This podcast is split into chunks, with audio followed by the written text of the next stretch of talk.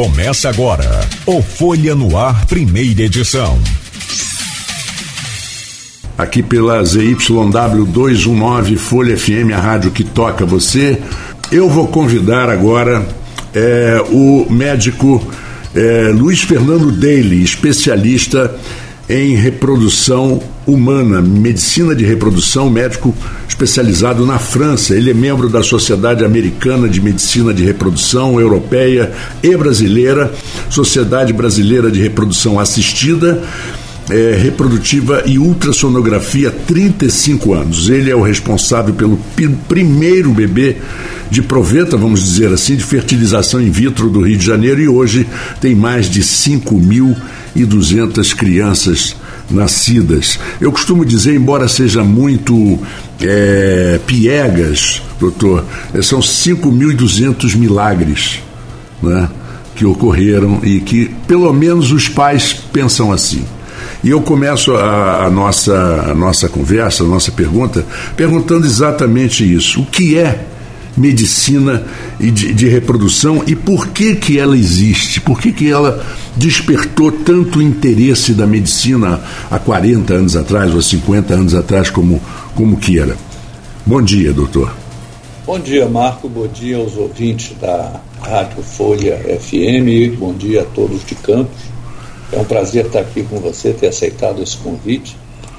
Mas, respondendo a sua pergunta, a medicina da reprodução era um pedacinho da ginecologia. E quando eu fiz minha pós-graduação aqui no Rio, aquilo me despertou muito interesse, porque era uma nova especialidade dentro daquilo que eu já fazia. E a gente foi ver ao longo do tempo que o número de pessoas atingidas pela infertilidade era enorme. Só que naquela época, vamos falar 40 anos atrás, ainda era como se fosse uma vergonha não ter a capacidade de se reproduzir. Então sempre havia aquilo, não, eu não quero ter filhos, deixei para mais tarde, e fomos uh, lidando com esse anonimato. E esse, esse lado, vamos dizer assim, escuro como curiosidade, o nosso primeiro chamado bebê de proveta, em 1989, eh, foi de uma, um casal que eu confesso a você que eu não conhecia a criança. Por tanto uh, medo do que a mídia e as pessoas poderiam falar, esse casal ele engravidou e quando estava mais ou menos perto do parto, eu não conseguia contato com eles. E a nossa maior aflição era tentar mostrar ao mundo que a gente tinha conseguido o nascimento. E eu tive que botar um, um investigador para sondar onde eles moravam, se realmente tinha nascido. E aí, a partir daí, nós colocamos a notícia para toda a mídia médica e leiga de que tinha nascido o nosso bebê de proveta. Mas até hoje o canal, o casal nunca mais me procurou e eu, logicamente, nunca coloquei o nome ou a identidade deles a, ao público. É curioso, né? Porque quando o senhor diz que era uma certa vergonha, nós vemos isso nas histórias das, dos, dos reinados. Né? É, a famosa história da. e recente, inclusive, porque tem a história, por exemplo, do chá da Pérsia, que era que era casado com a, com a Soraya, e ele Sim. foi obrigado a se separar da princesa Soraya e casar-se com Faradiba para que pudesse é, assumir e manter o trono de chá no Irã. Não Exato. deu muita sorte depois da Faradiba, não deu muita sorte para ele, não. Deu uma azada nada, porque ele teve que fugir para os Estados Unidos. Mas a realidade foi que o, o casamento dele foi, foi, foi interrompido com a Soraya, que era a grande paixão da vida dele. Yeah. Então, isso aí, antes, muitas vezes, né, na história, conta-se muito isso. Yeah. Das mães que yeah. só, só davam os filhos para os reis, para os imperadores e, e fosse. Agora, você me disse um dia, é, doutor Luiz Fernando, que a facilidade de engravidar naturalmente não é tão fácil assim. A gente fala, ah, não é aquela preocupação, não, usa, usa o preservativo, ou usa a, a, a pílula, porque senão você engravida rápido. Não é bem assim, a vida não é bem assim. Como é que o senhor quantifica, se é possível, a possibilidade de engravidar naturalmente de um casal sadio, saudável? Antes de mais nada, eu queria ah, deixar os ouvintes alertas sobre o que eu vou falar. Certo. Porque a pessoa engravida fácil, rápido, quando não quer, na maioria das vezes. Daí a grande importância de quem não quer manter o planejamento e não ouvir ao pé da letra o que eu vou dizer. Então, o que acontece? Um casal que está lá no seu, na sua união, é, que teoricamente não tenha nenhum problema, a probabilidade na faixa dos, vamos dizer, média de 35 anos, é em torno de 30% de chance por mês de conseguir uma gravidez. Então, é uma chance muito pequena e por isso a gente considera um casal com dificuldade quando ele já tentou pelo menos um ano e não conseguiu. Uhum. Isso é importante porque muitas vezes a gente recebe pacientes que com dois, três meses de tentativa já entram em pânico querendo já fazer um tratamento. E não é verdade, a gente tem que dar tempo à natureza para funcionar. E a razão para isso é que Imagine, numa vida sexual, um espermatozoide vive até 70 horas no organismo feminino. Então, não é necessário o casal ter uma frequência todo dia quando quer engravidar, mas levar a vida normal. Então, num determinado ciclo, pode ser que esse intervalo seja um pouco maior e não tenha o espermatozoide no dia certo. Pode ser que ela tenha ovulado e a trompa não captou esse óvulo. Pode ser que esse óvulo não seja de boa qualidade e aí não consegue ser fecundado. Então, essas nuances todas é que diminuem muito a fertilidade do ser humano. Se nós pegarmos a natureza e os animais, você vai ter espécies que têm 80, 90% de fertilidade, como o cachorro, como ah, ah, o coelho. É, se você pegar no campo uma, uma vaca, ela vai ter talvez 80% de chance. E você tem na natureza extremos que a, a, assim, se extinguiram porque a fertilidade era muito baixa. Temos hoje o panda, que é, talvez seja, em tese, o menos fértil, que não consegue se reproduzir em cativeiro, a reprodução é difícil. E curioso, na China criaram centros de fertilização in vitro para panda, para poder segurar a espécie que é o símbolo do país. Uhum. É, e essa, essa, essa um, extermínio, não é extermínio, mas é espécies que estão em risco de extinção, é, é uma coisa que também é meio que natural. Claro que o homem contribui com isso, mas também é meio que natural. Isso é normal acontecer, uma espécie se extinguir e, e de repente até se transformar em, em outra um pouco mais desenvolvida.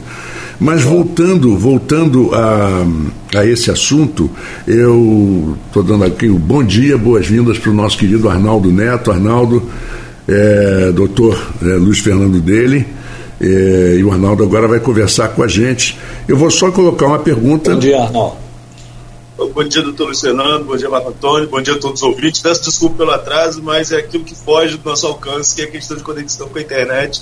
Tem dia que dá uma certa travadinha. Bom dia a todos. Bom dia, bom dia, Arnaldo. É, é, o que é esterilidade, a diferença de esterilidade, infertilidade ou aborto de repetição?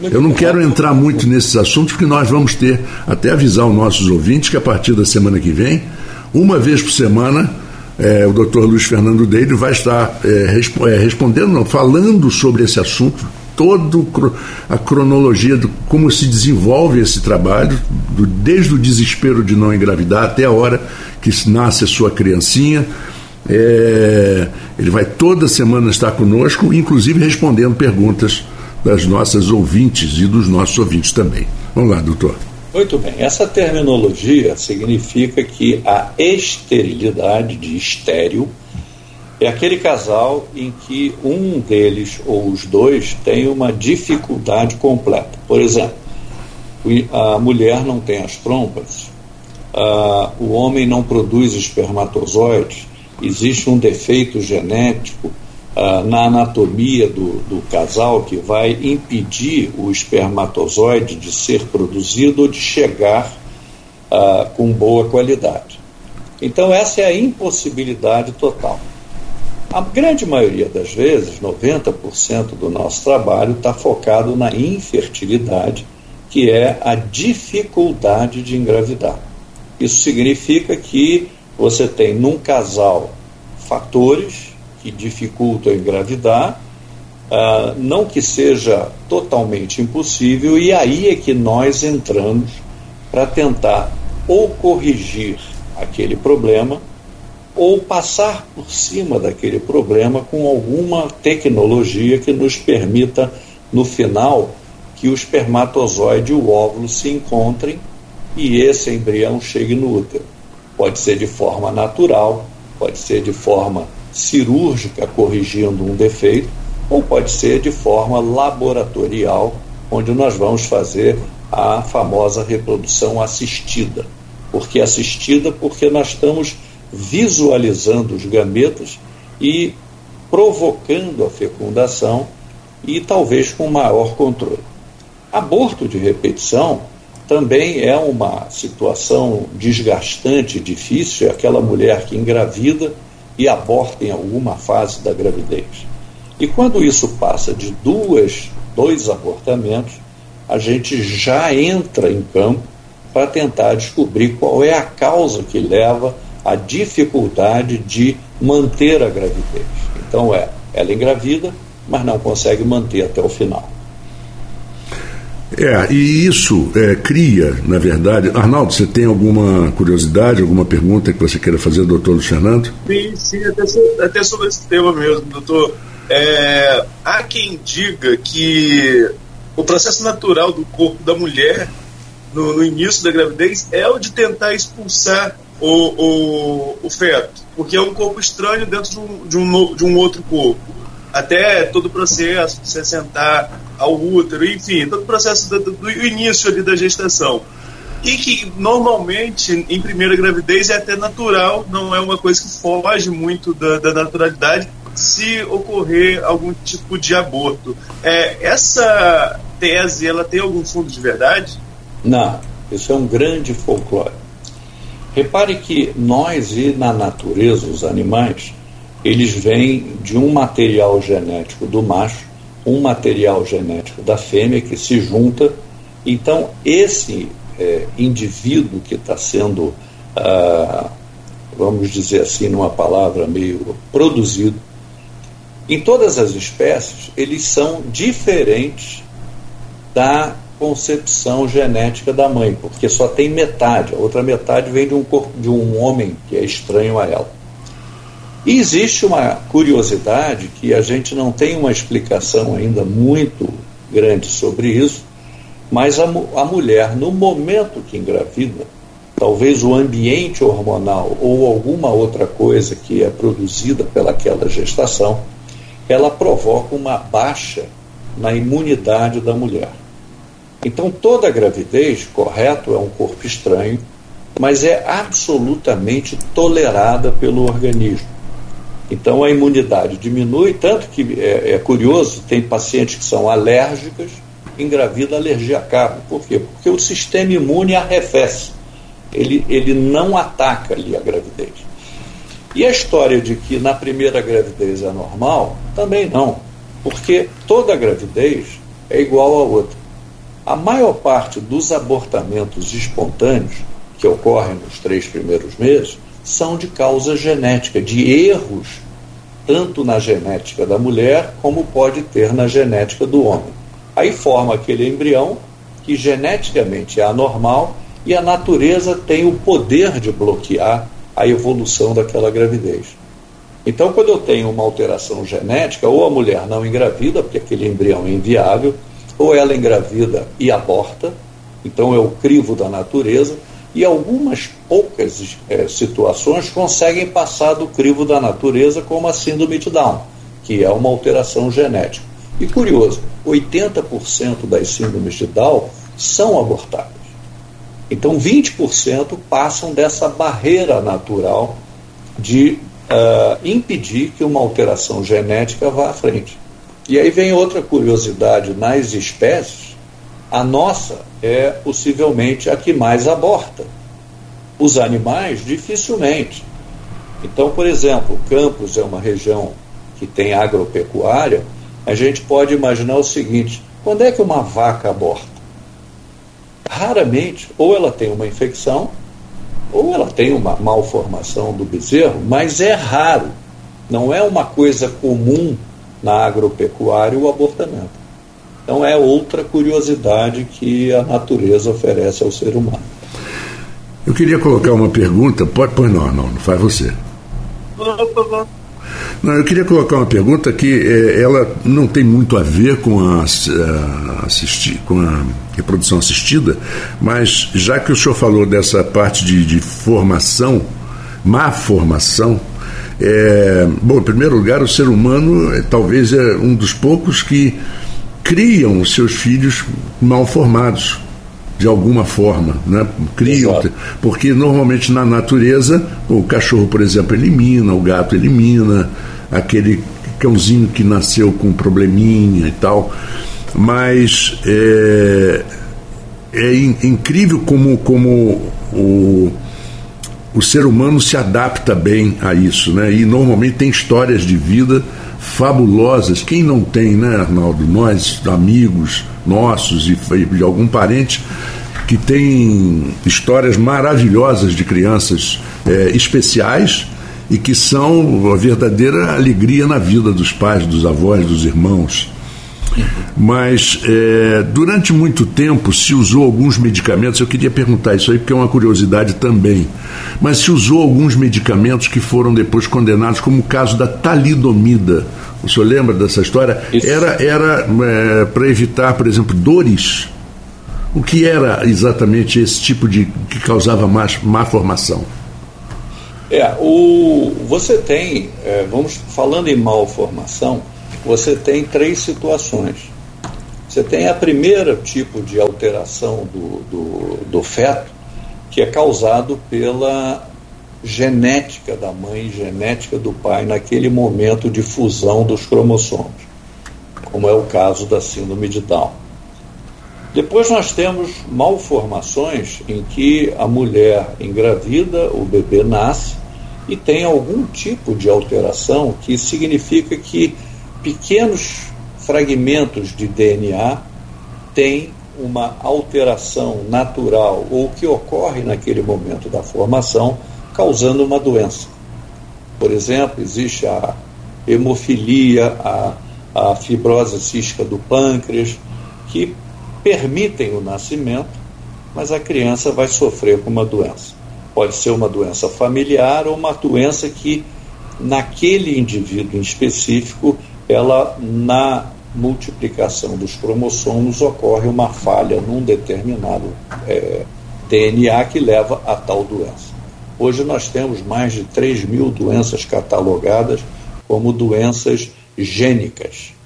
E por último, a gente tem as malformações de que não tem nada genético, a criança é formada direitinho, mas na evolução durante a gravidez, ela pode ter uma formação errada por situações, às vezes, que nós não conhecemos, que não temos a fonte, como, por exemplo, o lábio leporino, como a pessoa que nasce sem um dedo, sem uma mão. Então, essas são as de formação. E temos as alterações que nós chamamos de teratogênicas, quer dizer, são é, ou situações profissionais.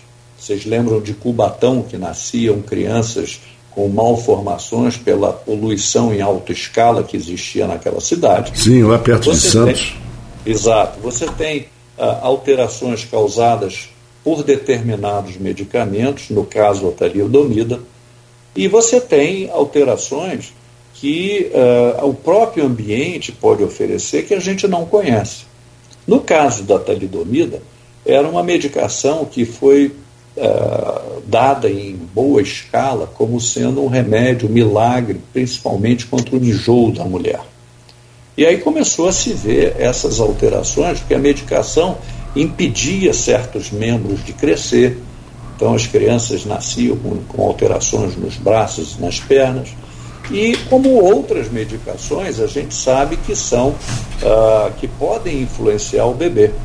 Então a grávida tem que perguntar sempre ao seu médico se aquele remédio que ela está acostumada a tomar é liberado durante a gravidez ou não.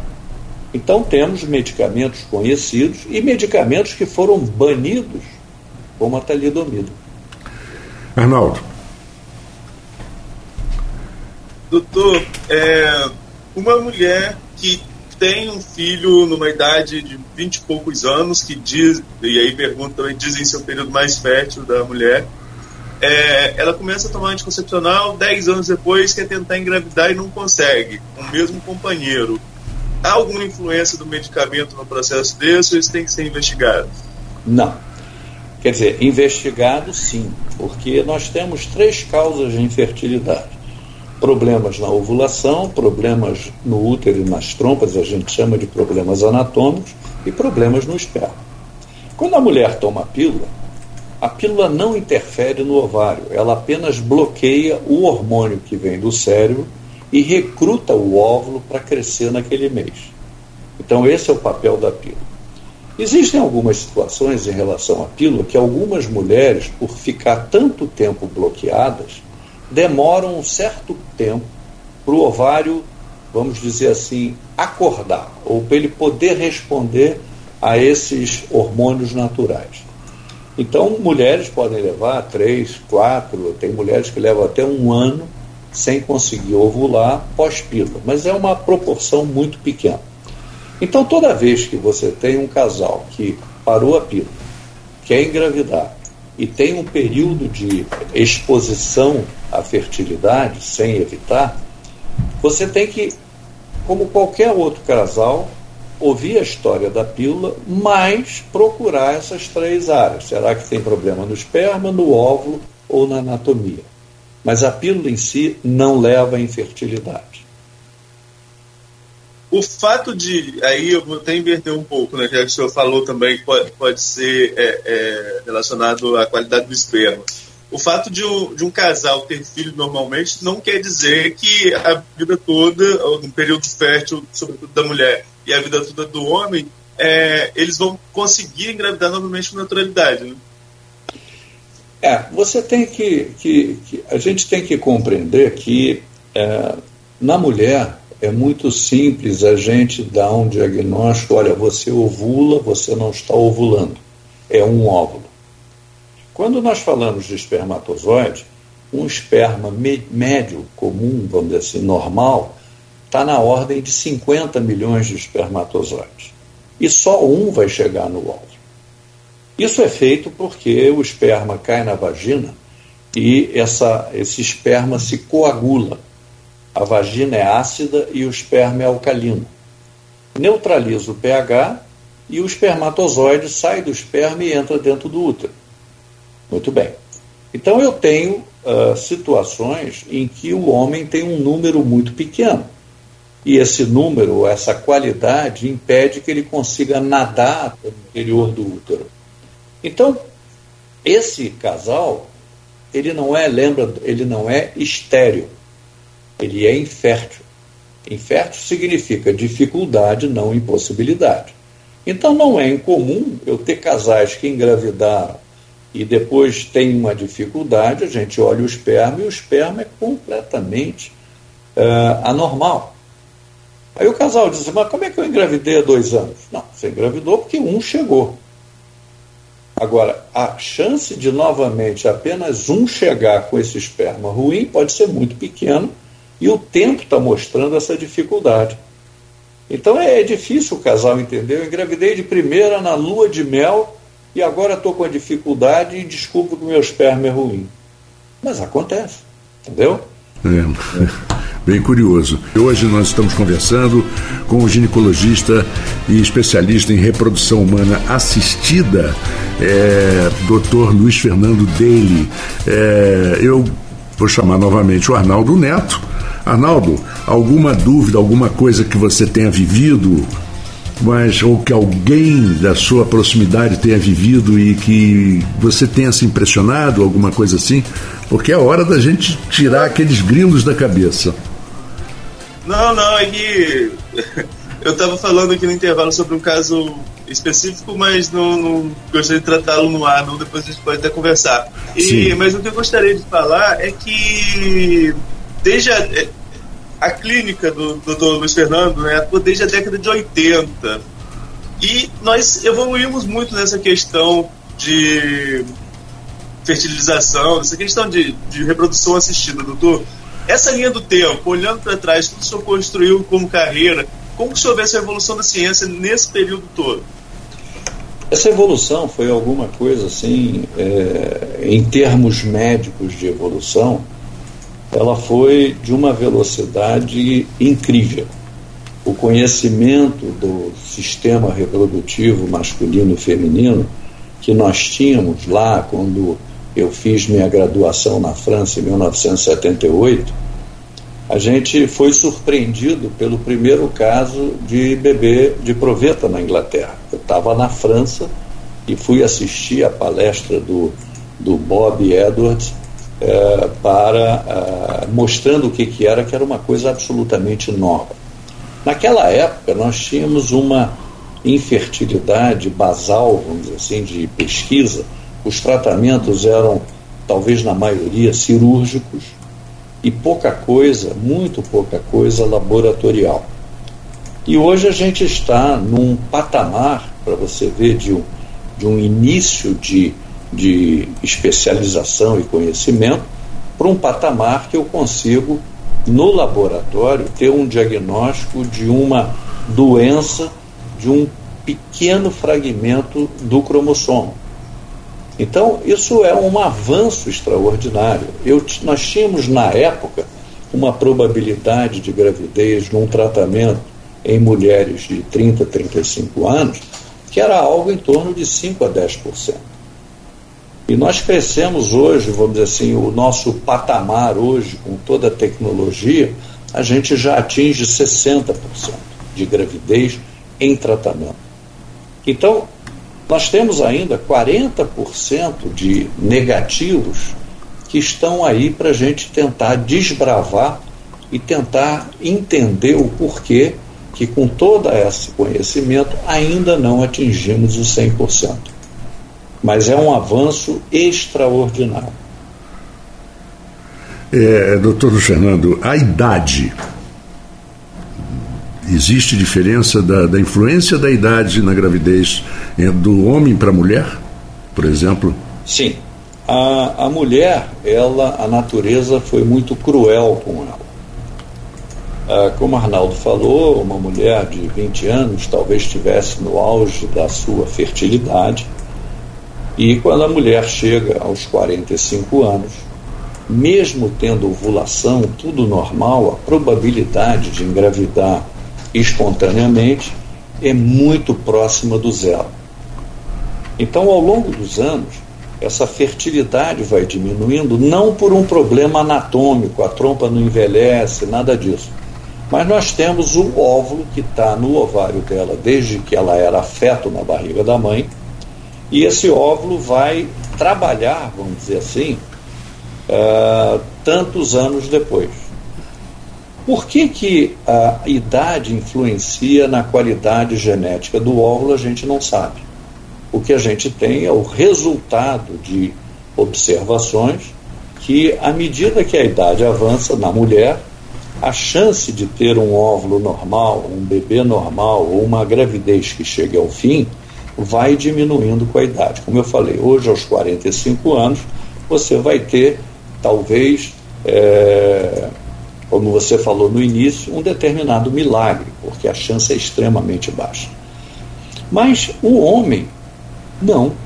O homem, ele, eu tenho gravidez, uma gravidez aqui, com um indivíduo que tinha 95 anos. Casado com uma moça jovem, que todo mundo pode pensar, ah, moça jovem. Não, eles eram casados há 10 anos, um casamento estabelecido tal, e vieram me procurar que, tentando um filho. E tinha um esperma praticamente normal. E conseguiu uma gravidez.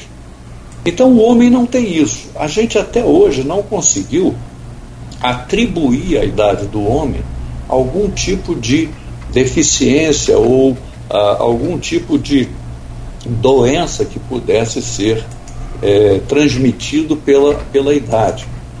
Existem alguns conceitos de que o autismo poderia estar mais frequente em pais acima de 50 anos, mas não há uma prova cabal na literatura que faça essa correlação. Existe um, uma pequena ligação quanto a isso. Até porque a gente não sabe o que é autismo. A gente sabe o que é a, a patologia ao vivo, mas não sabe a causa. Então é difícil atribuir alguma coisa. Então existe uma diferença homem e mulher. É, e lembrar... é crueldade mesmo com a mulher, mas Arnaldo, você. Não, só para lembrar que vamos conversar sobre autismo no nosso próximo bloco, né, a próxima pauta do, do programa de hoje. É, mas, doutor, essa questão de idade também, é, além dessa questão da, da, da idade da mulher, com a reprodução assistida, é, muitos, a gente vê muitas mulheres engravidando, esperando para engravidar mais tarde, descongelando até mesmo o óvulo para isso, e gravidez passou a ser uma coisa que não era comum, passou a ser comum depois dos 40. E essa é a realidade mesmo? Muito bem. Para você ter uma ideia, uh, hoje nós estamos passando por uma situação uh, nas clínicas. A idade média hoje de um casal que chega aqui é 39 anos. Lá atrás era 30, 30 e poucos. E isso por quê? Porque os casais, as mulheres, estão participando da vida uh, produtiva de uma maneira muito maior do que 40 anos atrás. Então, as mulheres hoje, os casais, começam a jogar a reprodução mais para frente, para se estabelecer, se estabelecer uh, no trabalho, se estabelecer nas suas carreiras. E aí começa o problema, porque chega aos 39 anos, pode ser que não tenha nenhum problema só que a qualidade do óvulo é inevitável, ela vai diminuir. Então, esse é o grande problema que a gente tem hoje numa clínica de reprodução, que seria a idade, principalmente, da mulher. Então, isso uh, diminui os resultados. Agora, mulheres que acabam engravidando são essas de 40 anos, que têm risco, etc., passam por um tratamento com o estudo genético do embrião e você faz uma seleção do embrião uh, de, de ótima qualidade e ela consegue engravidar, o que talvez dificultasse no aleatório da vida dela. E o outro caso é que a mulher ela não tem um problema para engravidar pela idade em si, o organismo dela, o útero, só o óvulo é que é o problema. Então, você tem mulheres numa idade mais avançada que recorreram a um óvulo de banco de óvulos e conseguem engravidar se ela tem saúde física e uterina. Nós temos atualmente uma, um, casal, um caso muito bonito de uma moça que perdeu o útero no parto. E essa moça, ela queria muito ter um segundo filho, e a mãe dela, de 60 anos, está gestando a gravidez dela, correndo muito bem, sem problema nenhum, uma gestação absolutamente saudável. Então o problema não é a idade, é muito mais saúde pessoal, saúde uterina e, lógico, a saúde do óvulo que está em correspondência com a idade.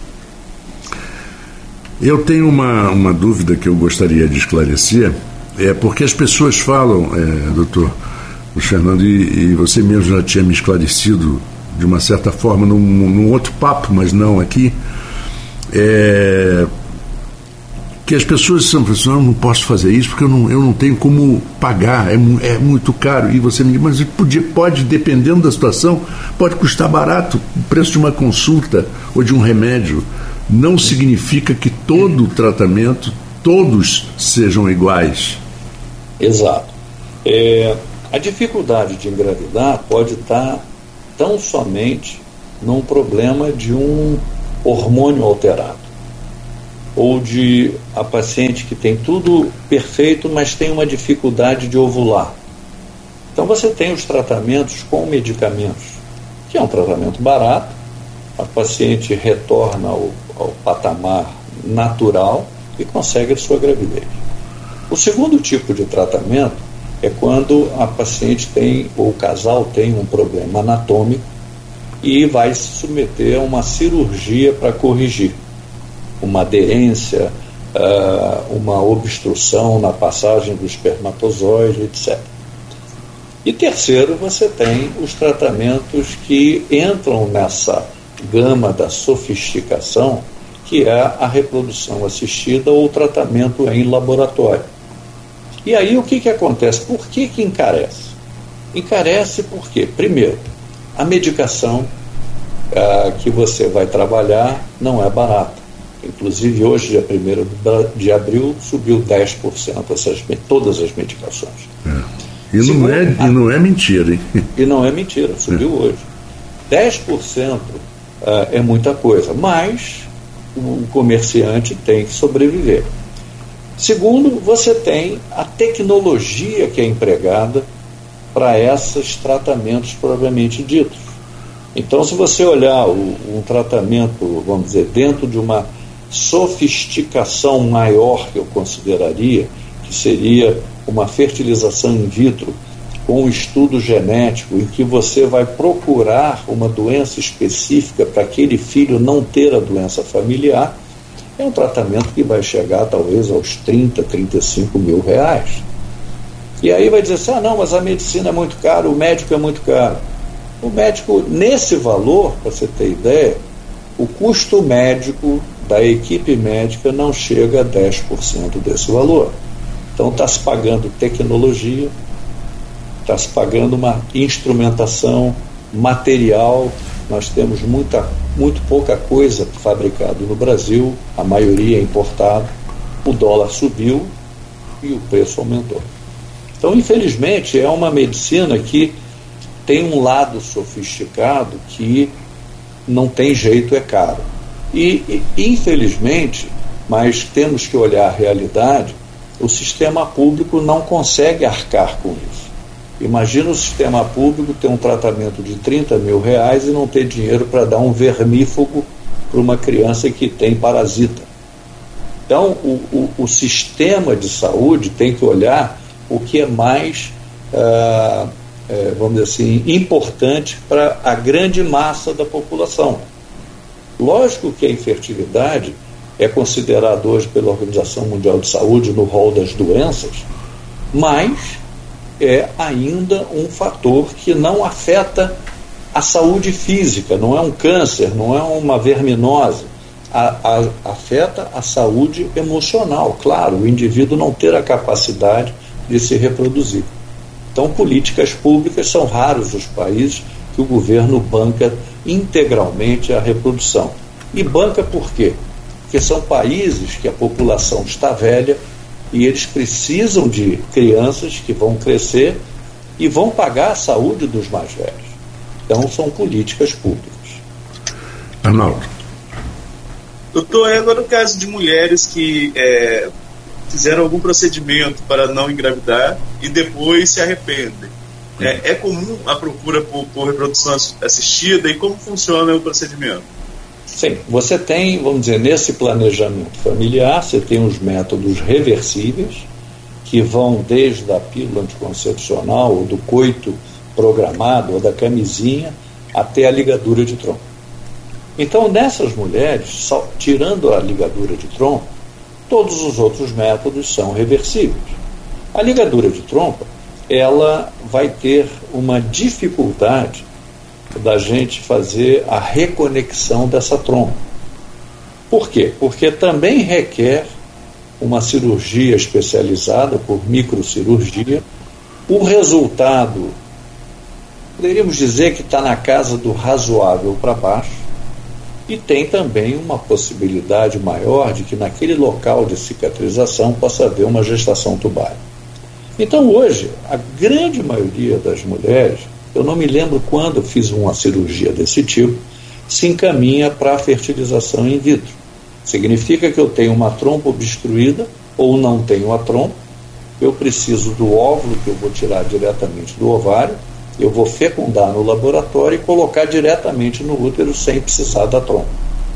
Então, hoje, eu, nós temos inúmeros casais, habitualmente casais novos, em que a mulher ligou a trompa num primeiro casamento, entra num segundo casamento, o marido não tem filhos, ou tem e querem um em comum, e aí acabam na reprodução assistida. É isso. Tem sido Tem muito comum, pergunta. ter ouvido muito isso. Mas vamos lá, Arnaldo. Tem uma pergunta de ouvinte aqui, do Renato Carvalho de Oliveira. Ele coloca o seguinte, doutor. É correto dizer que a definição do sexo do bebê é feita pelo pai, que tem os dois cromossomos, X e Y, enquanto a mulher só tem o X? Porque conheço muitas histórias de maridos com três, quatro filhos do mesmo sexo, culpando a esposa por nunca ter dado o bebê do sexo oposto. É, isso aí ele está correto. Quer dizer, a, entre aspas, não vamos chamar de culpa, mas quem é, é, é, garante o sexo é o homem. Então a mulher sempre vai dar o cromossomo X, ela só tem XX. E o homem pode dar um espermatozoide X ou um espermatozoide Y. E aí então sim nós vamos ter o menino ou a menina. Agora, existem casos curiosos que eu vivencio em várias situações, que são casais que têm uh, exclusivamente dois, três filhos no mesmo sexo. E aí é uma coisa que nós não conseguimos explicar, porque você imaginar que o indivíduo tem 50 milhões de espermatozoides, teoricamente, meio a meio, o fato da coincidência do mesmo sexo a gente considera ainda uma coincidência e não um fator que se, tenha sido detectado ou estudado no indivíduo que teve a privilégio de ter aquele ou aquele sexo. Então, o, como o senhor está dizendo, não, não, ainda não se chegou ao ponto de escolher o sexo na reprodução assistida? Não, eu vou dizer a você que é possível, mas não é permitido pelo Conselho Federal de Medicina. Ah, entendi, entendi. Então ele é permitido por quê? Não na escolha do espermatozoide, mas eu vou fazer uma escolha após o embrião se formar e eu vou tirar uma, duas células do embrião sem afetar o embrião e vou fazer um estudo genético. Nesse estudo genético, eu tenho a definição de todos os 23 pares de cromossomos. Então, nessa situação, eu recebia no passado que o embrião era normal geneticamente do sexo tal. Hoje em dia, não é mais permitido pelo Conselho Federal de Medicina. Ah, tá. São, são, são, são controvérsias que existem desde o início, né? Da Exato. fertilização. Desde o início se haviam pessoas, havia pessoas que, e, e sociedades né, que condenavam e tal. É, não, e tinha também, aí podemos até colocar um, um parêntese de folclore aqui, existem, existiam milhões de técnicas caseiras de ter homem ou mulher. Tinha a, a, técnica de se abster da relação porque e ter só no dia da ovulação, porque o espermatozoide masculino é mais rápido do que o feminino. Balela. Depois tinha uh, a questão de alcalinizar a vagina com bicarbonato ou acidificar a vagina para tentar que o espermatozoide feminino era mais forte que o masculino. Então, quando você acidificava, matava os masculinos e o feminino entrava. Então tinha uma, existe até hoje uma série de, de folclores e isso baseado em quê? O indivíduo fez, por acaso deu aquele sexo, ele vai contar para todo mundo. Quem fez e não deu, não vai contar para ninguém. Então o folclore se propaga. É muito curioso. É verdade. É, vamos aqui, é, doação de óvulos. É, como existe no, no, no Brasil é, a uma estrutura, por exemplo, de doação de óvulos e espermatozoides? Isso é uma curiosidade também. É, o, nós recorremos, uh, depois do advento da AIDS, uh, nós somos obrigados hoje a fazer uma série de procedimentos para selecionar um possível doador. Então, exames, exames genéticos, etc. Para uma, uma clínica de reprodução, manter um banco desse tipo de selecionar é antieconômico. Então, o que acontece é que surgiram, então, os bancos de óvulos, primeira, primariamente o banco de esperma, que é mais antigo. O esperma é congelado daquele indivíduo que passou por todo esse crivo e está disponível. Mais recentemente, nós tivemos os bancos de óvulo da mesma maneira, o crivo de, de avaliação e o óvulo congelado. Então, no Brasil, nós temos, uh, vamos dizer assim, um número muito pequeno de oferta. Hoje a gente tem que, na parte do sêmen, a grande maioria vem de bancos americanos representados aqui e que você tem todas as características do doador, todas as avaliações disponíveis para o paciente no próprio site do banco escolher pelas características físicas, pela história familiar, pela história pessoal. Esse, esse banco oferece até o hobby que o indivíduo gosta de fazer, gosta de pescar, gosta disso, gosta daquilo e tem um dado mais recente, muito importante, que é a avaliação de doenças que o indivíduo não tem, chamada recessivas, e que o exame é feito e a, do, a receptora do espermatozoide faz o mesmo exame. Se eles tiverem doenças confluentes, aumenta o risco da criança do, nascer com aquela doença, então tem que procurar um novo doador. O óvulo é a mesma coisa. O óvulo hoje em dia nós trazemos, podemos trazer também dos Estados Unidos, mas a nossa fonte principal é um banco extremamente importante na Argentina e que tem funcionado maravilhosamente bem. Trazer dos Estados Unidos os ovos é muito caro, porque a obtenção do óvulo é um processo de é, igual a uma fertilização in vitro que é muito caro. Consequentemente, o óvulo, o custo de, de tê-lo é muito caro. E o espermatozoide não. O indivíduo apenas faz uma coleta de esperma a um custo muito pequeno. Então, é, é, vamos dizer assim, é palatável você ter um sêmen de fora. Aqui existem alguns bancos, também daqui, mas eles têm poucas informações sobre o doador. Então, o casal ou a pessoa que vai procurar a doação de esperma, ela quer o máximo de informações sobre aquele sujeito que doou o esperma.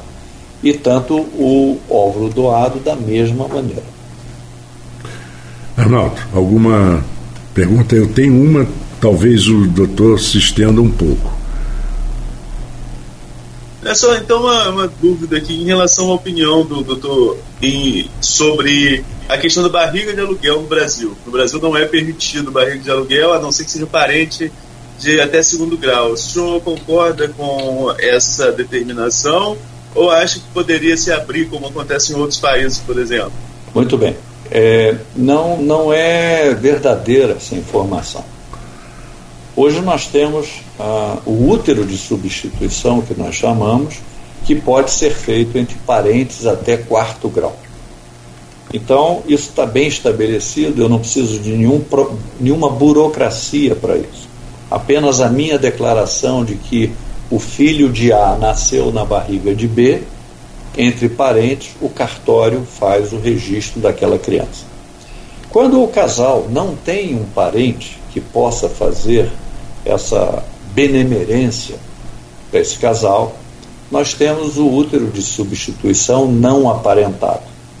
Então a pessoa pode é, trazer um amigo, uma conhecida, alguém que se dispõe a isso, e existe um protocolo de avaliação que passa pela parte física da mulher, pela parte infecciosa, pela parte psicológica, eu tenho que ter um laudo de um psicólogo, um psiquiatra, dizendo que aquela mulher ou aquele casal que vai portar o bebê tem capacidade e compreensão sobre o fato. Tem que ter um contrato entre as partes de que ela está fazendo aquilo e que o casal uh, vai prover os recursos para ter a melhor gravidez possível. E aí esses documentos todos são mandados para o CRM onde eles julgam a causa do problema para aquela mulher não poder portar a gravidez, é, avalia todos esse essa documentação e dá o aval de que pode ser usado o útero de substituição não aparentado. Bom, e eu queria encerrar com uma pergunta que eu acho que realmente é polêmica. O que que você acha, é, em termos de ética, de todos os, os aspectos, da polêmica concepção pós-mortem? Muito bem. Essa polêmica, é, eu tenho é permitido, hoje pelo Conselho Federal de Medicina, desde que o indivíduo em vida, como se deixasse um testamento, ele diz: Eu tenho um esperma guardado na clínica, ou eu tenho um óvulo guardado na clínica, ou eu tenho um embrião guardado na clínica. Para a utilização desse material, é, eu tenho que ter a vontade expressa da pessoa. Então, é, é como se ele deixasse um testamento biológico dizendo: permito que tal pessoa venha utilizar o meu óvulo, meu espermatozoide ou o meu embrião. Então hoje é aceito e permitido. Se você me perguntar o que eu acho, é muito difícil na cabeça do indivíduo. Vamos separar Luiz Fernando dele do doutor Luiz Fernando dele. Então, o Luiz Fernando ainda tem, assim, lá no seu interior, uma ideia de que você está é, proporcionando a, a, a vinda de um órfão, com todos os problemas da orfandade. Por outro lado, eu tenho como médico respeitar o meu paciente. Eu não posso colocar a minha opinião numa coisa que o, o ser humano está me solicitando, que é eticamente aceito e que ele sabe de todas as consequências, porque está vindo num ambiente que vai ter uma informação ao extremo. Eu, particularmente, coloco essa situação de reflexão, mas coloco apenas como, vamos dizer assim, uma situação de, de, é, de vida ou de conhecimento. Vamos dizer, eu tenho 70 anos, estou aqui em plena forma trabalhando e eu tenho que acompanhar a evolução das pessoas. Então a polêmica é uma polêmica de fulano é frontalmente contra, outro não. Eu tenho algumas reticências pessoais, mas profissionalmente eu respeito o desejo do meu paciente. E a polêmica realmente ela vai existir quando o sujeito não deixou o testamento. E aí vai caber ao juiz definir se é possível ou não. Por quê? Porque envolve direitos de herança. Isso é muito importante, porque imagina uma, uma mulher que já tem um filho vivo, que tem direito àquela herança, e futuramente vai ter um filho que vai chegar sem a pessoa, eh, vamos dizer assim, detentora dessa herança, e vai dividir o patrimônio com alguém que vem depois. Pode ser um, uma aberração que eu estou falando, mas é prático isso, gente. O, o, indivíduo pode questionar, dizer, não, peraí, a, o direito de herança no Brasil, a, até onde eu, eu entendo, não sendo advogado, é de quem já está aqui. Como é que funciona quem não está aqui e vai vir reivindicar a herança dois, três, cinco anos depois? Então são polêmicas que entram não só no pensamento médico, mas no pensamento da sociedade. Mas, como eu disse, eu respeito o meu paciente. Doutor, oito horas, é, eu sei da sua dificuldade, sexta-feira é sempre um dia complicado. Eu quero convidar os ouvintes, porque isso vai, vai dar muito tititi, muito que falar aqui na Folha FM, que às 18h20, me parece que nas quintas-feiras nós vamos ter sempre uma, uma dica sobre isso. Então, exames, exames genéticos, etc. Para uma, para uma clínica de reprodução, manter um banco desse tipo de selecionar é antieconômico. Então, o que acontece é que surgiram, então, os bancos de óvulos, primeira, primariamente o banco de esperma, que é mais antigo. O esperma é congelado daquele indivíduo que passou por todo esse crivo e está disponível. Mais recentemente, nós tivemos os bancos de óvulo, da mesma maneira, o crivo de, de avaliação e o óvulo congelado. Então, no Brasil, nós temos, uh, vamos dizer assim, um número muito pequeno de oferta. Hoje a gente tem que, na parte do sêmen, a grande maioria vem de bancos americanos representados aqui. E que você tem todas as características do doador, todas as avaliações disponíveis para o paciente no próprio site do banco escolher pelas características físicas, pela história familiar, pela história pessoal. Esse, esse banco oferece até o hobby que o indivíduo gosta de fazer, gosta de pescar, gosta disso, gosta daquilo. E tem um dado mais recente, muito importante, que é a avaliação de doenças que o indivíduo não tem, chamada recessivas, e que o exame é feito e a, do, a receptora do espermatozoide faz o mesmo exame. Se eles tiverem doenças confluentes, aumenta o risco da criança do, nascer com aquela doença, então tem que procurar um novo doador. O óvulo é a mesma coisa.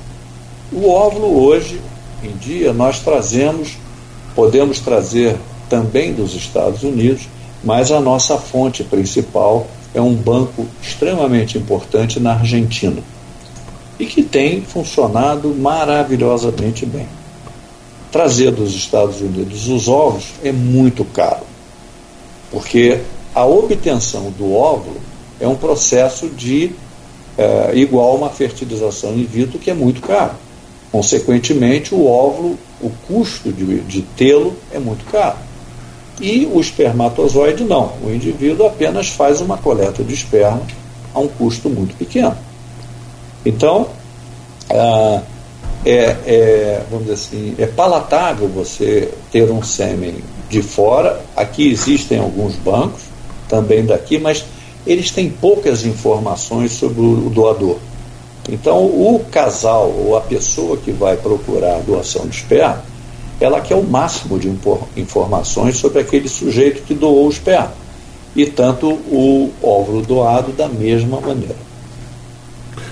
Arnaldo, alguma pergunta? Eu tenho uma, talvez o doutor se estenda um pouco. É só então uma, uma dúvida aqui em relação à opinião do doutor em, sobre a questão da barriga de aluguel no Brasil. No Brasil não é permitido barriga de aluguel, a não ser que seja parente de até segundo grau. O senhor concorda com essa determinação ou acha que poderia se abrir como acontece em outros países, por exemplo? Muito bem. É, não, não é verdadeira essa informação. Hoje nós temos ah, o útero de substituição, que nós chamamos, que pode ser feito entre parentes até quarto grau. Então, isso está bem estabelecido, eu não preciso de nenhum, nenhuma burocracia para isso apenas a minha declaração de que o filho de A nasceu na barriga de B, entre parentes, o cartório faz o registro daquela criança. Quando o casal não tem um parente que possa fazer essa benemerência para esse casal, nós temos o útero de substituição não aparentado. Então a pessoa pode é, trazer um amigo, uma conhecida, alguém que se dispõe a isso, e existe um protocolo de avaliação que passa pela parte física da mulher, pela parte infecciosa, pela parte psicológica, eu tenho que ter um laudo de um psicólogo, um psiquiatra, dizendo que aquela mulher ou aquele casal que vai portar o bebê tem capacidade e compreensão sobre o fato. Tem que ter um contrato entre as partes de que ela está fazendo aquilo e que o casal uh, vai prover os recursos para ter a melhor gravidez possível. E aí esses documentos todos são mandados para o CRM, onde eles julgam a causa do problema para aquela mulher não poder portar a gravidez, é, avalia todos esse essa documentação e dá o aval de que pode ser usado o útero de substituição não aparentado. Bom, e eu queria encerrar com uma pergunta que eu acho que realmente é polêmica. O que que você acha, é, em termos de ética, de todos os, os aspectos, da polêmica concepção pós-mortem? Muito bem. Essa polêmica é, eu tenho é permitido hoje pelo Conselho Federal de Medicina, desde que o indivíduo em vida, como se deixasse um testamento, ele diz: Eu tenho um esperma guardado na clínica, ou eu tenho um óvulo guardado na clínica, ou eu tenho um embrião guardado na clínica. Para a utilização desse material, é, eu tenho que ter a vontade expressa da pessoa.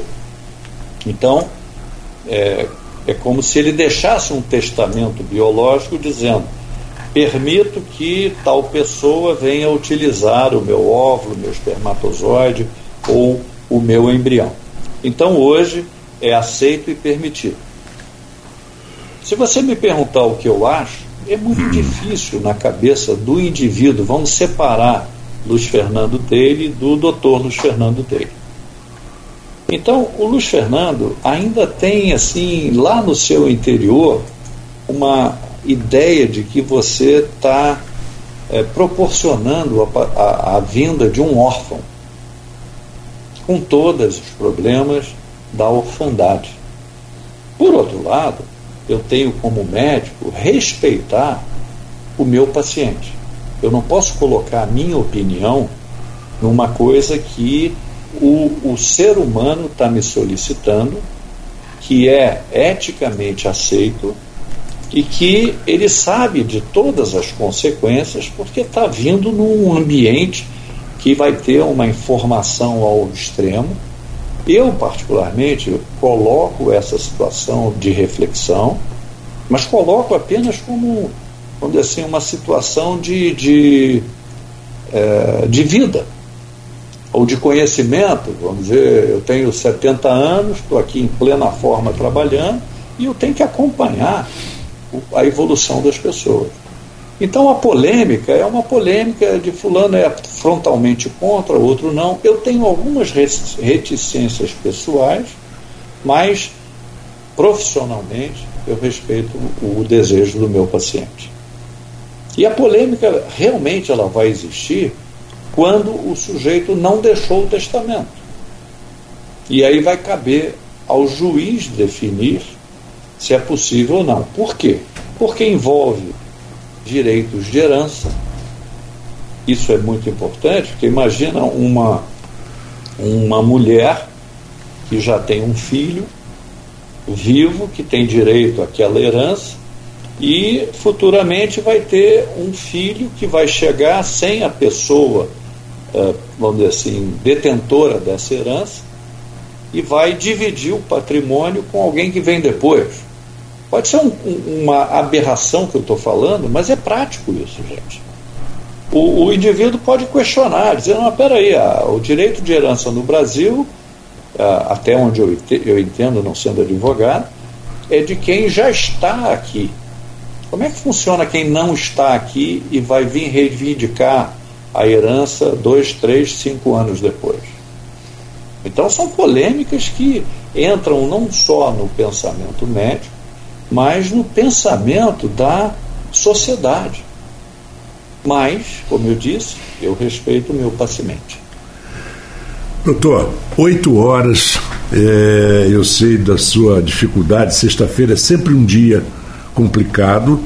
Eu quero convidar os ouvintes, porque isso vai, vai dar muito tititi, muito que falar aqui na Folha FM, que às 18h20, me parece que nas quintas-feiras nós vamos ter sempre uma, uma dica sobre isso e principalmente as histórias dos mitos e verdades que as pessoas às vezes acreditam e precisam realmente de uma opinião, de uma orientação para relaxar, para poder enfrentar um pouco as coisas da vida.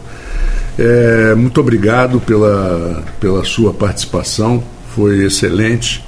Eu tenho certeza que muita gente já se esclareceu um, um, parte, mas vamos deixar também. A gente não pode contar o final do filme, né? Não pode ter o spoiler. Muita coisa vai, vai rolar e eu tenho certeza que os nossos ouvintes vão curtir bastante. Principalmente porque nós temos uma, uma audiência entre 30 e 40 anos, 45 anos, muito grande, que é o que define mais ou menos o formato da rádio. Tanto no, no jornalismo como na parte musical. Acho isso importante. Muito obrigado, Arnaldo. É... Peraí, eu não estou ouvindo o Arnaldo. fechado. Ah, o teu microfone está fechado, não. Agora sim. É, um probleminha aqui entre, entre o celular e a cadeira. Só agradecer também. É, agradecer aí ao doutor Luiz Fernando também pela participação e os esclarecimentos. Bom dia. Bom dia, é, Luiz Fernando. Até semana que vem, se Deus quiser. Se Deus quiser. Agradeço hum. a oportunidade, agradeço aos ouvintes de terem ficado esse tempo todo nos ouvindo e até a nossa encontro semanal.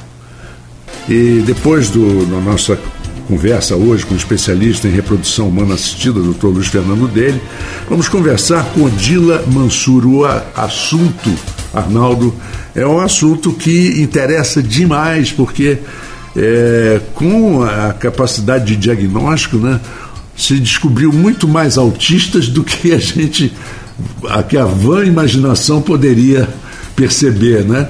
É, toda característica, às vezes diferente, já é uma. Um, um como é que chama? É um, um espectro do autismo. Arnaldo, ah, temos aqui a nossa convidada, é, Odila Mansur. Você passa a bola para você. Odila, primeiro bom dia, obrigado pela participação aqui com a gente é, nesse Folha no Ar, é véspera do Dia Mundial de Conscientização do Autismo. Eu queria que você começasse falando para a gente quais são os primeiros sinais, a partir de quando a família, o médico começa a perceber que há sinais do, do espectro autista no, no, no, na criança, no paciente. Bom dia a todos, muito obrigada pelo convite, fico feliz de estar aqui nessa oportunidade, agradeço ao Grupo Folha da Manhã né, e a vocês o especial convite e é sempre um assunto que me é muito caro, né? Ultimamente é, é o que eu mais estudo. Então, se eu puder contribuir, como o Marco Antônio já disse, amanhã é o dia de conscientização mundial sobre o autismo, né? O dia 2 de abril. E então a gente, se puder contribuir, vou ficar muito feliz. Vamos lá, Arnaldo. É, sinais, é, sinais precoces, né? Que a gente chama. É, em torno do primeiro ano de vida, mais de 80% dos pais já identificaram que aquela criança tem alguma coisa diferente. Né? A gente ainda não faz diagnóstico, mas diz que ela tem sinais de risco. E, e quais são esses primeiros sinais de risco?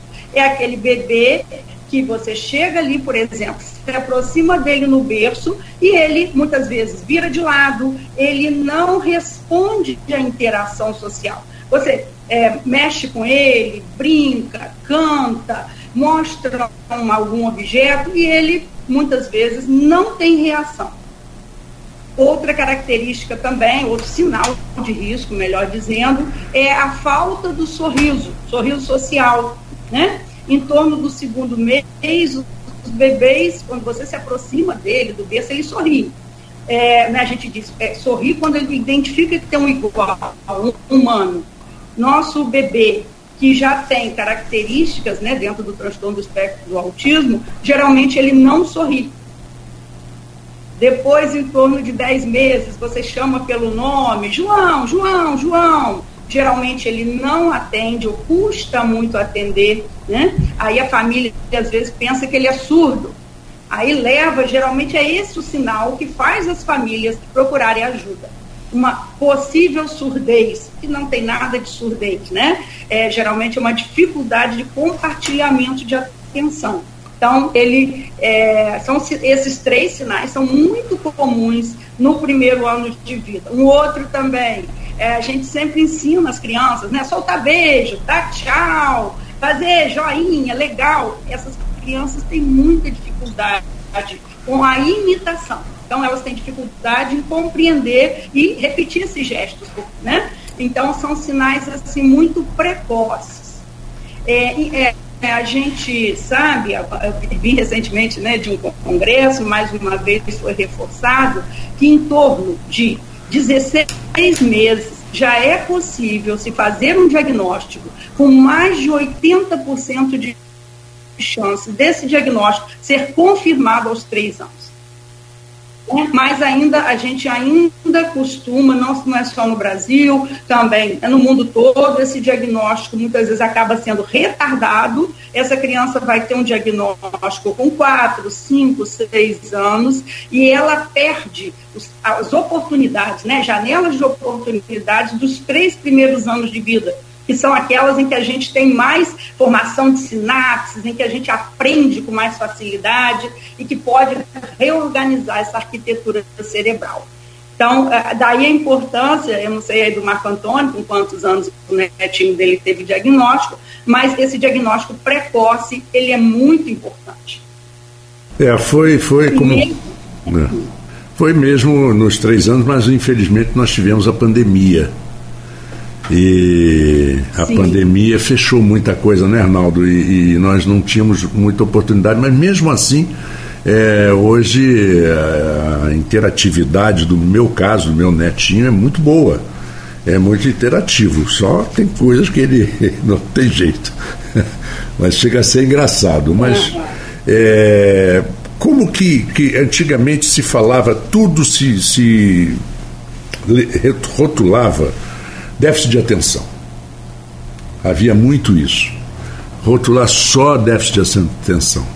É, você via às vezes é, via os médicos nos Estados Unidos fazendo isso, falando isso, e depois um médico no Brasil comentou comigo, pois é, é, o americano ele, ele rotula muito fácil e, e, e, pesquisa menos, investiga menos, talvez por, por, pela, pela estrutura do sistema de saúde, ele, que eles tenham menos tempo com cada paciente do que propriamente deveriam ter. Né? E, e, hoje já nem se fala mais em Asperger, não é verdade? Já, estão, já se falam mesmo em, em espectro do autismo. O Asperger ficou até um pouco já superado. Sim, é, na nova classificação né, do DSM-5, a partir de 2013, o Asperger sumiu, que eles tiraram da classificação porque é, ser Asperger era alguma coisa, ser autista era outro. E a gente sabe que, na verdade, são dois lados de uma mesma moeda. Uhum. O Asperger, né, ele é tão autista quanto qualquer outro. Então, esse Asperger, hoje, a gente chama de autista nível 1, que é aquele que tem a linguagem, aquele que fala, geralmente. Às vezes, eles são até muito falantes, às vezes, tem até uma linguagem um pouco entoada, mais pedante ele é autista da mesma forma como qualquer outro. Então, se tirou essa nomenclatura justamente porque a gente recebia muita criança, né, todos os profissionais recebiam, em que a mãe dizia: ele não é autista, ele é Asperger. Como se aquilo fosse até uma coisa muito importante, né? Sofisticada. Não é nada disso. É, é, uma coisa assim diferenciada. Meu filho é um gênio. É, tem uma não grife. tem nada disso. A grife. É, é isso mesmo. É, falava até com orgulho.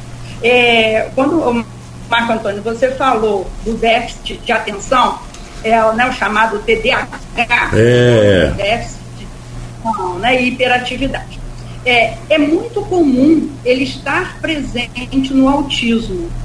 Tá? Em torno de 80%, 70% dos autistas têm também a hiperatividade, têm o déficit de atenção.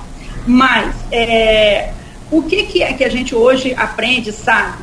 Esse diagnóstico de déficit de atenção e hiperatividade, ele muitas vezes mascarou ao longo da história, mascara ainda, o diagnóstico de autismo.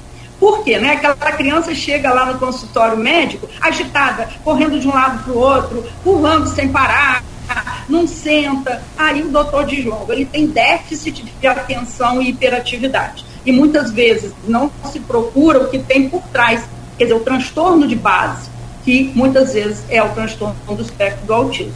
Que por ser muito amplo também, como já foi falado, ele acaba muitas vezes é, ficando, né, essa criança com autismo fica não diagnosticada ou se diagnostica a comorbidade, como no caso TDAH ou TOD, que é o transtorno opositor desafiador, se, se identifica muitas vezes e trata a comorbidade, que a gente chama, e o, o transtorno de base fica meio esquecido, né? ou não se faz nem o diagnóstico, que é o transtorno do espectro do autismo. Ok? É, Arnaldo. Não sei se eu respondi. É, respondeu. Eu tenho perguntas aqui de ouvintes. É, Sim. Que, um grupo nosso aqui do, do, do programa. É, uma, um, uma das perguntas justamente vai ao encontro do que Marco falou em relação ao, ao neto dele, que foi a questão da pandemia. O quanto é, impactou, a, até mesmo na, no, no atendimento a essas crianças, na, nas primeiras investigações de se realmente era autismo ou não, esse período pandêmico? É, vamos lá. Não, até, primeiro é bom a gente esclarecer. Houve uma época em que se falava em autismo da pandemia. Isso não existe, isso é um equívoco. Porque o autismo ele é um transtorno do neurodesenvolvimento. Né? Então, a criança já nasce com, é, com esses sinais, com essas características. O que aconteceu com a pandemia é que muitas crianças ficaram ainda mais isoladas, sem tratamento, e alguns né, sinais do, do, autismo acabaram ficando agravados. Né? Elas ficaram fora da escola, da escola presencial, fora do contato com outras crianças, fora das terapias, ou às vezes né, fazendo a terapia online. E isso tudo prejudicou aí, o tratamento e o avanço, né, a melhoria, a melhora daquela criança. Né? Mas a gente tem que ter claro que a pandemia não causa autismo.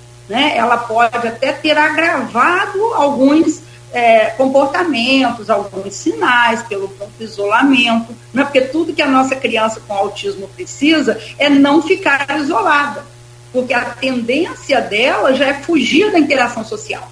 Ela escolhe sempre um cantinho, ela escolhe brin brincar sozinha, ela não vai chamar o amiguinho para brincar. Então, é, né, na pandemia, essas crianças ficaram mais isoladas, mais afastadas do convívio social, e isso não foi bom para ninguém, e, né, e, sobretudo, não foi bom para as nossas crianças.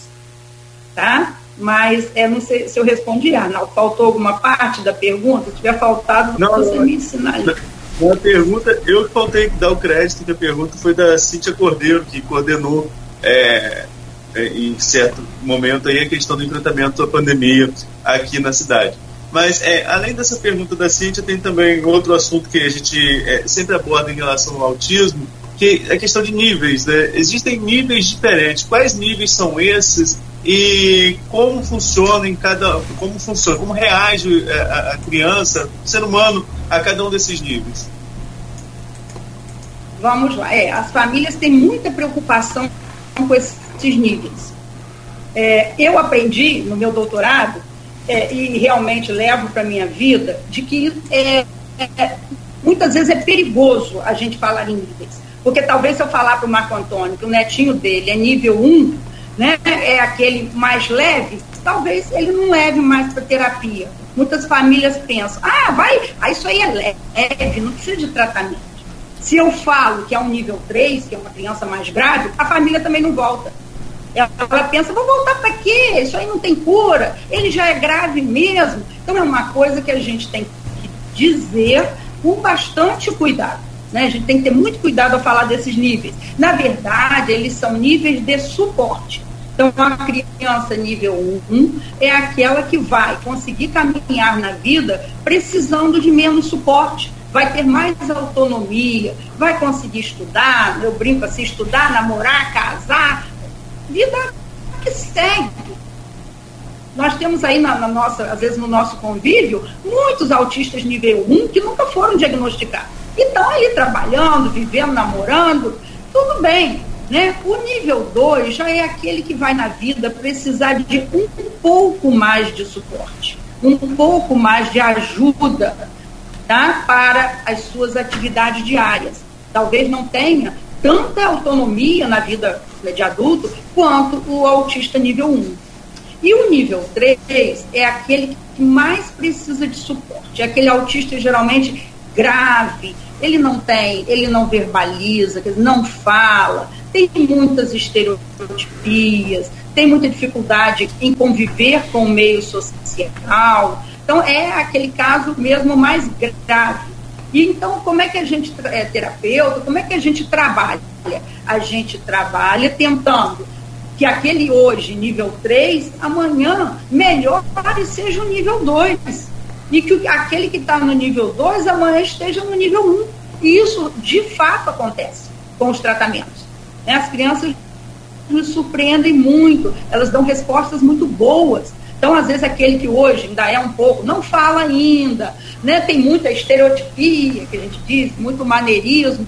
Pode ser que amanhã, e provavelmente tratando, amanhã ele já vai estar melhor e vai seguir aí vida normal, né? Lógico, cada um com as suas. Nenhum de nós é normal, né? Entre aspas, cada um com as suas dificuldades, mas terá mais autonomia, mais condição de seguir como adulto, né? E ser feliz, que é o que a gente quer. A gente trata as crianças é. para que elas sejam felizes.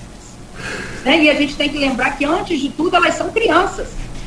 São crianças como outros pais querem.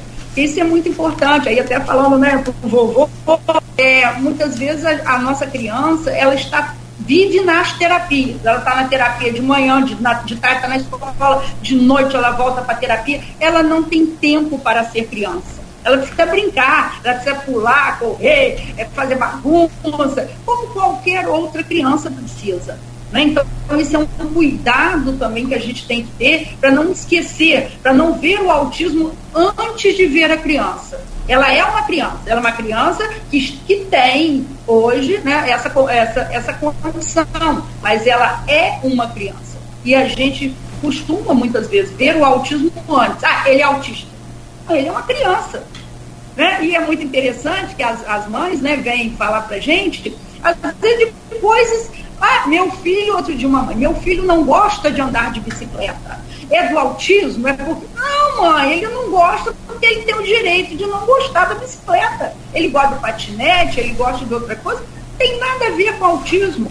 Então as pessoas colocam muito, né? Tudo na conta do autismo. Então a é. gente tem que ter esse cuidado. Eu queria é, fazer uma, uma, uma colocação em relação a ao que se diz muito do, da inteligência do autista. É, eu ouvi uma entrevista muito interessante do Jô Soares falando do Rafa, o filho dele, que era é, tinha ouvido absoluto do Rafa, do filho dele, que faleceu, faleceu do coração, é, já adulto, adulto. Então tinha coisas assim que ele falava, é, vamos na livraria. Aí ele, o, o filho pegava dez livros Aí o João falava: Não, esses 10 livros são caros, eu vou comprar um. Ele falou: Se, se é para comprar um só, não quero, eu quero os 10. É, lia desbragadamente, é, tocava piano maravilhosamente bem, é, ouvido absoluto e alucinado por rádio. Tanto que o pai fez uma rádio para ele falsa, né? Em casa, mas ele tinha um estúdio de rádio que ele trabalhava. É, o meu neto, no caso, por exemplo, ele tem uma percepção para brinquedos é, e, e, coisas mecânicas absurda. É impressionante como ele, ele vê o, ventilador girando, ele tenta fazer um com papel, ele tenta copiar. Ele adora estar perto das crianças brincando, rindo tudo, mas ele, quando as crianças se afastam, ele vai e brinca sozinho e, e, as crianças tentam montar alguma coisa e não conseguem, crianças mais velhas. Quando elas saem, ele vai e monta rapidinho. o que as outras crianças não conseguiram. Então é muito interessante essas atitudes do, dos autistas e, e, é verdade, é real essa, essa história de que eles são muito inteligentes ou, ou, ou pelo menos para aquilo que eles gostam.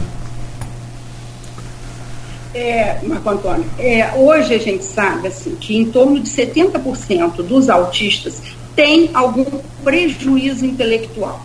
Por quê? Porque justamente naquela fase em que a criança mais aprende por imitação, aprende porque ela pergunta tudo. Cadê isso? O que, que é aquilo? Nossa criança com autismo, ela tem um prejuízo nessas primeiras aprendizagens em especial, né? Ela geralmente está isolada, ela não, não participa ali da, né, daquela, daquela, daquela pergunta ou daquela situação. Então, elas muitas têm um prejuízo intelectual. Mas, então esse mito de que a criança autista é muito inteligente, a gente diz que isso é um mito, isso não é verdade, tá? Isso é que faz, às vezes, as mães até acharem né, que o, o autismo é realmente, como eu falei até do Asperger, né, uma condição assim, diferenciada, maravilhosa, não é bem assim, né? Ele é um transtorno do neurodesenvolvimento, a gente não pode esquecer. O que acontece, que você colocou bem o exemplo do filho de, de, de Jô Soares, né? Eu já ouvi alguma coisa também. Ele tinha um ouvido muito apurado, né? Ele, o Jô fala que ele, por exemplo, o elevador, ele dizia que aquilo ali era um som tal, é, enfim, a, de longe ele já identificava. É, eles costumam desenvolver habilidades. Então, a gente tem crianças com adultos com autismo que são exímios desenhistas, outros são pianistas, né? É, a gente brinca até no meio dos médicos que os neurocirurgiões geralmente também tem muitos, porque tem uma habilidade com coisas muito pequenininhas e que eles gostam dessas coisas, gostam de coisas de montar, né? Como você falou aí. E, e, e eles muitas vezes, isso que o Marco Antônio falou, muito interessante, eles nos surpreendem. A gente olha, parece que ele não está entendendo, não está fazendo, daqui a pouco ele faz e faz corretamente. Né? Aquilo às vezes que o amiguinho estava tentando e não conseguiu. Então é muito comum. Eles, na verdade, a gente diz, desenvolvem habilidades. Né? É, é, e tem uma, um, o Arnaldo também, não, o Marco Antônio colocou alguma coisa, ainda do filho de, de Jô Soares, a questão dos livros. Eles têm muita inflexibilidade. Né? Então, por exemplo, eu estou aqui na minha clínica, nós temos duas salas, há crianças que não aceitam entrar na outra sala. Elas sempre são atendidas nesse espaço que eu estou e elas não aceitam entrar na outra sala. Outras, por exemplo, as mães falam: a casa tem uma porta da frente, a porta dos fundos. Ele só entra pela porta dos fundos, não aceita entrar pela porta da, da frente eles são muito rígidos, em geral, nas questões de rotina. E tudo aquilo que sai do previsível, da rotina, eles se irritam muitas vezes, entram em crise, se aborrecem. Né? Eles, têm, é, eles gostam da rotina. A rotina dá uma acalmada, tranquiliza. Isso. Então, tudo aquilo que sai da.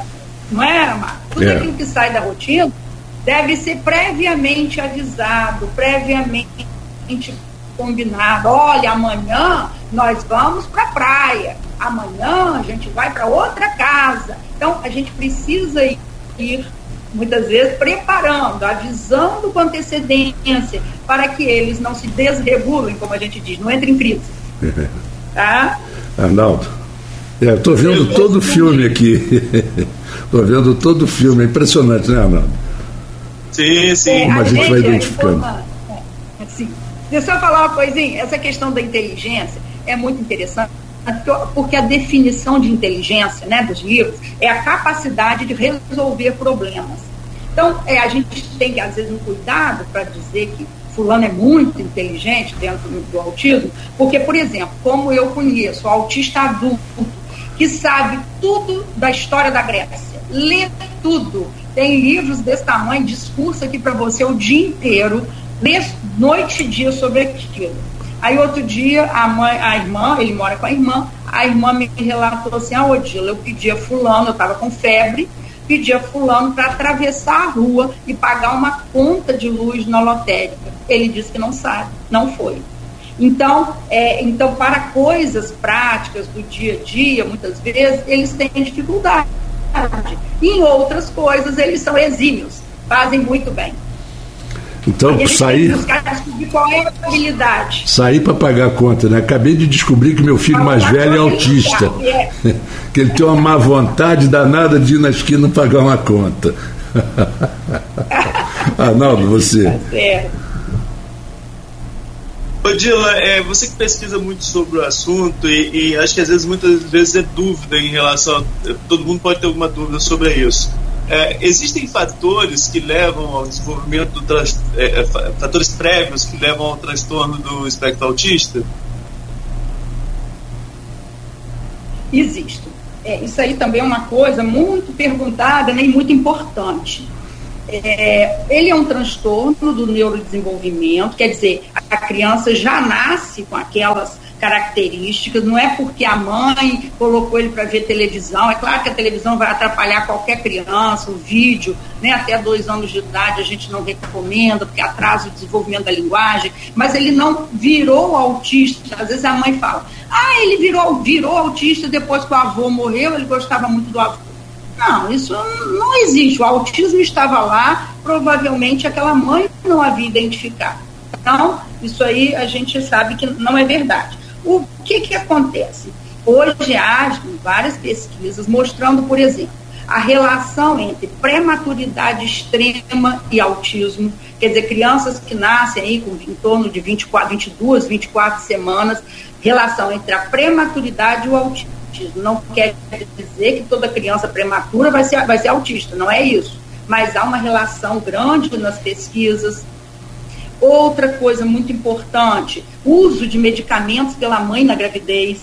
Um deles que, que realmente provoca o autismo é o valproato de sódio, é uma medicação usada para epilepsia e às vezes a mãe usa sem saber, usa estando grávida e aí, né, a gente é, realmente sabe que causa é, é, o transtorno do espectro do autismo. É, hoje também há algumas pesquisas falando em relação entre fertilização é, artificial e autismo, também há estudos que mostram isso. Há também estudos que mostram a relação entre, aqui o pessoal usando a brincadeira, pais velhos e autismo, quer dizer, são homens com mais de 40 anos. Primeiro eram só homens, agora as mulheres também com mais de 40 anos foram incluídas nesse é, fatores de risco para o autismo. Né? E geralmente tem na, na família daquele autista alguém que tem, às vezes, não foi diagnosticado, mas é aquela pessoa que tem aqueles comportamentos diferentes, ou que tem determinados é, é, problemas psiquiátricos. Geralmente tem na família mais alguém que tenha algum nível de é, parentesco próximo, né, que tenha também características, não, às vezes não necessariamente do autismo, mas de outros transtornos. Né? Okay. Eu, vou trazer, eu vou trazer mais uma pergunta do ouvinte, que essa eu estou sem identificação aqui para dar o crédito da pergunta, mas faz parte do nosso grupo de opiniões Fora no Ar. pergunta o seguinte: qual a sua opinião sobre terapias? São várias perguntas, na verdade. Qual, qual, a sua opinião sobre terapias especiais patenteadas sem evidências científicas no tratamento do transtorno do espectro autista, sobre o papel da escola e da família nesse processo terapêutico e sobre a carga horária elevada prescrita para aplicação de terapias especiais em clínicas. Vamos lá, terapias. É, a gente né, que, que estuda, que está na academia, né, eu, eu sou a professora da Faculdade de Medicina de Campos, tenho um doutorado nessa área. A gente não recomenda nenhuma terapia que não seja baseada em evidências científicas. Tá? Então, recentemente, isso aí deu muita briga, confusão. É, houve um estudo americano, bem recente, acho que é fim do ano passado, que ele lista as terapias que realmente têm comprovação científica e outras que não têm. Né? E aí tem uma briga muito grande, é, são linhas né, de tratamento que é, de, às vezes difer diferentes, É, tem muitos, porque a gente tem que ter um cuidado né, muito grande, gente, porque a questão do autismo, infelizmente, virou também um grande comércio. Então, tem muita gente que resolveu tratar autismo, que nunca viu um autista, que de repente resolveu ganhar dinheiro com isso. E tem muita gente também prometendo cura em cada esquina, encontra pais desesperados, porque os pais ficam muito abalados, a família fica muito abalada. E, é claro, se aquele ali me promete né, que meu filho vai se curar usando isso ou aquilo, muitas vezes aquele pai faz um sacrifício, compra um tipo de medicação ineficaz, ou paga um tratamento caríssimo sem evidências científicas. Então, eu vim, né, como eu falei recentemente, de um congresso internacional e mais uma vez foi reafirmado: as terapias continuam sendo padrão ouro e as mesmas. É, fonoaudiologia, psicologia, psicopedagogia, terapia ocupacional, é, psicomotricidade. Então, é, é o básico. Outras até entram como coadjuvantes, às vezes uma ecoterapia, um, é, musicoterapia, também ajudam, não tem problema nenhum, podem ajudar bastante. Agora, há determinadas dietas restritivas, uso de óleos essenciais, nada disso tem comprovação é, né, na, para a Sociedade Brasileira de Pediatria, então a gente não recomenda. Então é muito importante isso. A família está, né, como a gente diz hoje, empoderada, ter conhecimento, poder questionar o profissional, não é? Outro dia uma mãe me disse assim, eu, eu não me esqueci. É, ah, eu fui num doutor tal que me mandou trocar toda a alimentação do meu filho, até o fundo das panelas. E isso só serviu para me espoliar, serviu para nada. Então a gente tem que ter muito cuidado com essas promessas. O autismo, até o presente momento, não tem cura, ele tem tratamento e com bons resultados. Agora, o pessoal que promete, né? Vende aí esperança, cura, isso aí a gente tem que estar muito atento, né? Para não cair na, no ponto do vigário. Né? Aí você me perguntou uma outra, desculpe, Arnaldo, eu esqueci a segunda, é sobre a escola? Isso, o papel da escola e da família no processo terapêutico. A família, gente, é, e a escola são fundamentais. A gente não consegue trabalhar, fazer um bom trabalho, se a gente não tem em casa aquela família que continua o trabalho que a gente começou. Por isso é muito importante que os profissionais estejam sempre orientando os pais do como fazer em casa, como agir em casa, pra, né, porque às vezes a gente faz de uma forma na terapia, em casa a família desfaz de certa forma aquilo. Né? E a escola é uma parceira também fundamental. Em geral, essas crianças vão precisar de uma mediação escolar quer dizer, aquele profissional que vai estar ali acompanhando a criança na escola, para que ela possa ter melhores condições de aprendizagem. Né? É, isso é um direito das crianças, infelizmente, ainda a gente tem que brigar muito por isso, tanto na escola pública quanto na particular, né? É, mas isso é fundamental, então é importante a família estar tá conversando com a escola, é, os terapeutas estarem conversando com a família e com a escola, é, é muito, isso é fundamental, né? A gente está visitando essas escolas, está em contato com aquelas pessoas que também trabalham com aquela criança, porque o tratamento ele é global, ele não é só nas terapias, ele é em casa, ele é na escola e a escola ajuda muito quando bem é, orientada, né? Quando faz realmente um trabalho de qualidade com a criança. O que a gente às vezes observa, eu sou da escola, né, eu sou pedagoga, minha base é na escola, é que, é, infelizmente, muitas crianças vão para a escola e não se sabe o que fazer com aquela criança na escola. Aí ela fica lá andando no pátio, né? Outro dia tem uma criança que eu atendo nos plantadores, um menininho já que ele está com 10 anos, e ele não quer mais ir para a escola. Aí eu fui perguntar, fulano, mas a avó pediu, conversa com ele, ele não quer mais ir para a escola. E ele é um menino, eu lembrei até do que, a, do que o Marco Antônio colocou, ele tem uma habilidade, ele faz bichos com massa de modelar, coisa mais linda. Ele é um artista, mas ele não aprende a ler. Aí eu perguntei, fulano, mas por que, que você não quer mais ir para a escola? Ele me disse, massinha, massinha desenho. Porque na escola só dão a ele massinha e folha para desenhar e ele já tem 10 anos. Então, ele percebe que ele está diferente dos coleguinhas. Né? Então a gente tem que ter esse cuidado para que a escola realmente esteja incluindo, acolhendo essa criança. E não uma, uma coisa, né, às vezes, de aparência apenas. E você perguntou outra coisa, número de horas para terapia. Olha, idealmente, né, o que, que os livros falam para gente? Seriam 40 horas. No Brasil, isso já foi reduzido em torno de 20. Só que nós sabemos que não é possível. Uma criança que fica 20 horas na terapia, né, mais 20 horas na escola, ela não vive. O que, que a gente, então, fala, prega hoje? Pelo menos 10 horas de terapia por semana, né? E que aquela família possa, que eu falei antes, ser orientada para continuar em casa o tratamento e a escola também. Aí, se você for somar, você vai ter mais de 40 horas de terapia, se a gente tiver a ajuda da escola e da família. Mas, é, pelo menos, idealmente, seriam 10 horas de terapia na semana. Né? A gente já estourou o tempo.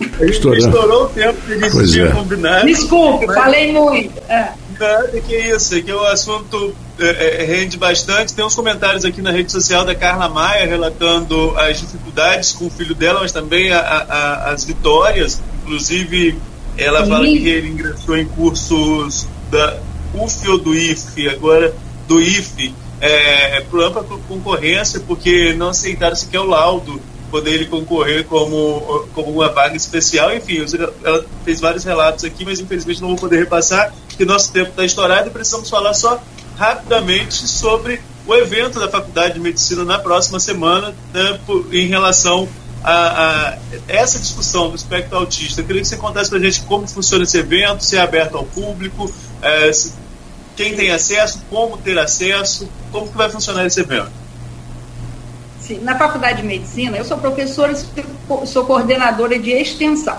Então, a gente, anualmente, há cinco anos, faz um evento que chama-se Seminário Inspirados pelo Autismo.